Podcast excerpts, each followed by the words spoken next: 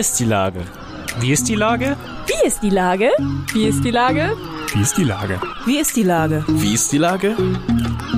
Der fast tägliche Podcast mit Lars Meyer.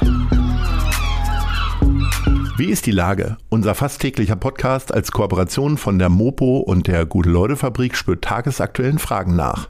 Seit 2020 kommen prominente Lenker und unbekannte Denker, also Barkeeper, Bäckerinnen oder Bürgermeister, knapp 15 Minuten zu Wort. Die Auswahl ist rein subjektiv, aber immer spannend und überraschend. Mein Name ist Lars Meyer und ich rufe fast täglich gute Leute aus Hamburg an. Unser Werbepartner, der das diese Woche möglich macht, sind die Second-Hand-Kaufhäuser der Stadtreinigung Hamburg von Stielbruch. Hamburgs größte Schatzkisten in Wandsbek und Altona stehen in den Startlöchern für die Außensaison, zum Beispiel mit einer großen Auswahl an Fahrrädern für Touren ins Hamburger Umland. Vorbeischauen, stöbern und seinen Schatz finden. Das war Werbung. Herzlichen Dank. Heute befrage ich den Amtsleiter des Bezirks Mitte, Ralf Neubauer. Ahoi, Herr Neubauer. Ahoi, Herr Meier. Lieber Herr Neubauer, seit Anfang Januar sind Sie Bezirksamtschef in Hamburg-Mitte, also über 100 Tage schon. Da zieht man ja Bilanz. Wie ist denn die Lage im Bezirk? Die Lage im Bezirk Mitte ist stabil. Wir haben wahnsinnig viel zu tun. Das hat sich durch die beiden Krisen, Ukraine und Corona, natürlich noch verstärkt. Aber ich erlebe in diesen ersten 100 Tagen ein tolles Team im Bezirksamt, das sich mit viel Hingabe in die Aufgaben stürzt. Und deswegen glaube ich, dass wir das alles gut hinkriegen und ich so langsam gut angekommen bin. Sie haben das ja schon angesprochen. Äh, das waren sehr herausfordernde erste Wochen, quasi ja so ein bisschen wie für Olaf Scholz als Bundeskanzler. Äh, kurz nach Ihrem Amtsantritt brach der Krieg in der Ukraine aus. Das eine hat mit dem anderen nichts zu tun. Aber wie viel Zeit blieb denn zum Einleben? Also, dass man mal überall Hände schüttelt und überall mit dem Käffchen vorbeigeht, war ja wohl nicht drin, ne?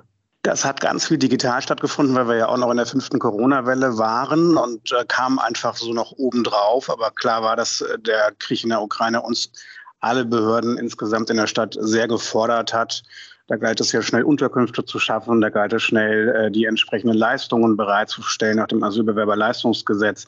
Da hängen ganz viele Themen dran, bis hin zu unseren Amtstierärztinnen, die sich um die Haustiere kümmern mussten, die die Geflüchteten mitgebracht haben. Da haben wir wirklich richtig, richtig viel zu tun gehabt. Ähm, das hat sich jetzt im Moment ein bisschen entspannt, aber im Moment wagt ja auch keiner eine Prognose, wie dieser schreckliche Krieg weitergeht und äh, für welche Herausforderungen er uns noch alles stellt.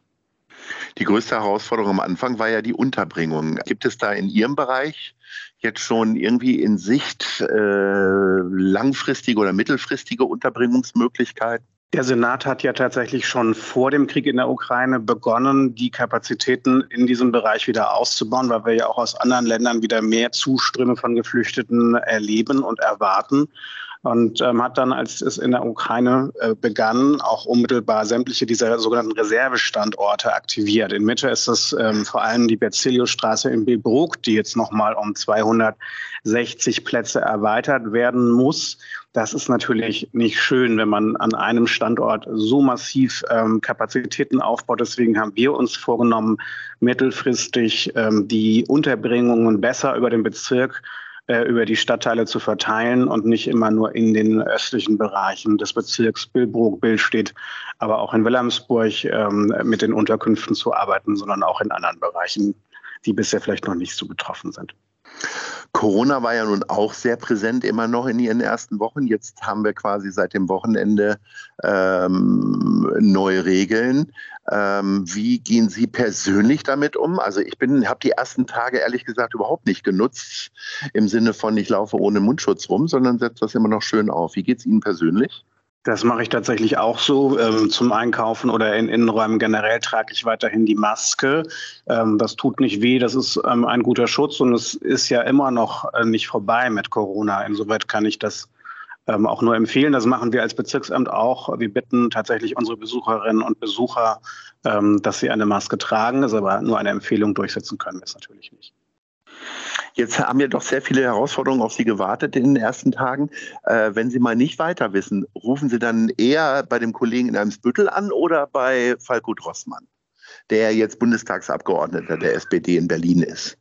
Ach, tatsächlich bei beiden. Also wenn es um Themen geht, die Falco Drossmann bewegt hat, rufe ich ihn ganz gerne mal an und frage ihm seine Einschätzung ähm, und auch wie die Dinge aus seiner Sicht sind. Ähm, aber es gibt natürlich auch viele Themen, ähm, die sich jetzt in der Zwischenzeit im letzten halben Jahr, seit Falco Drossmann gar nicht mehr da ist, bewegt haben. Ähm, und da rufe ich dann tatsächlich auch gerne mal bei Kaketkens an. Was war denn das Überraschendste an Ihrem neuen Amt? Also möglicherweise auch eher so ein kleineres Detail oder eine Nebensächlichkeit? Die Bandbreite an Zuständigkeiten. Mir war klar, dass ähm, ganz viele Zuständigkeiten im Bezirk liegen, bin jetzt aber tatsächlich im Detail immer mal wieder überrascht, ähm, für was die Bezirksämter tatsächlich alles zuständig sind. Zum Beispiel, ich hatte es eingangs schon erwähnt, ähm, die Frage der Quarantäne von Haustieren ähm, für die ukrainischen Geflüchteten. Das ist ein Thema, das wir hier umzusetzen haben und was natürlich sehr herausfordernd ist und war ähm, und wo ich ganz überrascht gewesen bin, dass das Thema bei uns liegt. Haben Sie schon Überstunden angehäuft? Also es hört sich ja ein bisschen so an, als wenn Sie doch einiges zu tun haben. Oder gibt es gar keine Überstunden für Sie?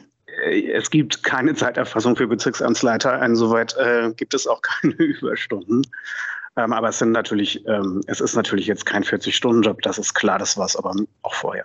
Es sind nur 30. Es sind vielleicht eher 60 bis 70. Wie ist denn das mit Wochenarbeit, äh, Wochenendarbeit? Ich kriege das ja mit mit äh, auch so äh, Leuten, mit denen ich befreundet bin, die im öffentlichen Bereichen arbeiten. Das, das kriegt man ja mal am wenigsten mit. Also klar, wenn man dann montags in der Zeitung steht, weil man irgendein Band durchgeschnitten hat, dann äh, kriegen die Leute gar kein Gefühl dafür, dass sie ja eigentlich äh, sieben Tage die Woche also jetzt nicht durchgängig, aber immer mal wieder unterwegs sind. Wie gehen Sie denn da so um mit Herausforderungen am Sonntag?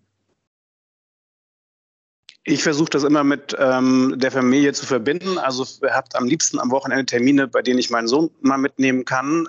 Im Moment hält sich das auch noch einigermaßen in Grenzen, weil die Präsenzveranstaltungen jetzt erst so langsam wieder anziehen. Und ansonsten gucke ich am Wochenende natürlich auch mal, dass ich irgendwie die E-Mails, die ich unter der Woche nicht geschafft habe, auch nochmal abarbeite. Ähm, aber versuche das auch immer einigermaßen im Rahmen zu halten, um, um das mit der Familie noch zu vereinbaren. Als wir kurz vor Ihrer Amtszeit gesprochen haben, da war Ihr Büro noch sehr kahl. Haben Sie es mittlerweile eingerichtet oder müssen wir Ihnen noch ein paar Poster schicken? Sie müssten mir noch ein paar Poster schicken. Es ist immer noch kahl? Äh, Herr Mayer, das dürfen, Sie dürfen sich das total gerne mal selber angucken. Ich habe es noch nicht mal geschafft, das Bild aufzuhängen, das ich zur Wahl bekommen habe. Oha. Na gut, dann müssen wir da mal nachgucken. Was Sie aber ja auf jeden Fall schaffen müssen, weil jeder Mensch muss ja essen und trinken, ist, dass Sie Lebensmittel einkaufen.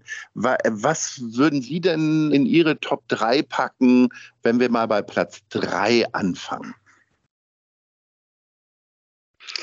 Platz drei ist der Rewe auf Finkenwerder. Wenn ich nach Hause komme, hat der noch geöffnet. Der hat immer bis 23 Uhr auf. Deswegen ist er tatsächlich irgendwie ein beliebter ähm, Einkaufsplatz von mir. Ähm, Top zwei ist der Weinladen in der Dietmar-Köhl-Straße. Da gehe ich gerne hin. Das ist eine sehr schöne portugiesische, ein sehr schönes portugiesisches Weinlokal Mhm. Äh, und am allerliebsten gehe ich auf Wochenmärkten einkaufen. Das ist mir tatsächlich auch politisch ein wichtiges Thema, dass wir ähm, regionale Produkte dort anbieten, dass wir die Wochenmärkte als soziale Treffpunkte erhalten.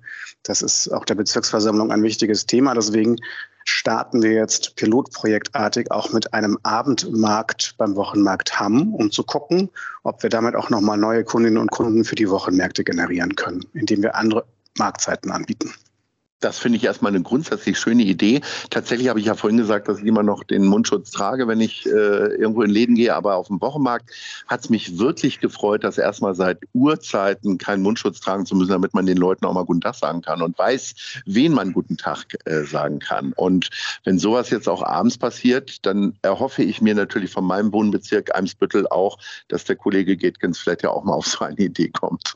Den sehe ich nachher, das würde ja? ich ihm tatsächlich dann einmal mitgeben.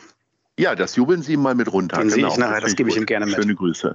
Lieber Herr Neubauer, das hat viel Freude bereitet. 120 Tage rund sind jetzt um. Ich würde sagen, nach 250 Tagen, also genau in 130 Tagen, sprechen wir uns wieder. Und ich hoffe, dass es ein bisschen ruhiger für Sie wird und nicht ganz so herausfordernd. In diesem Sinne, ahoi. Vielen Dank, ich freue mich drauf.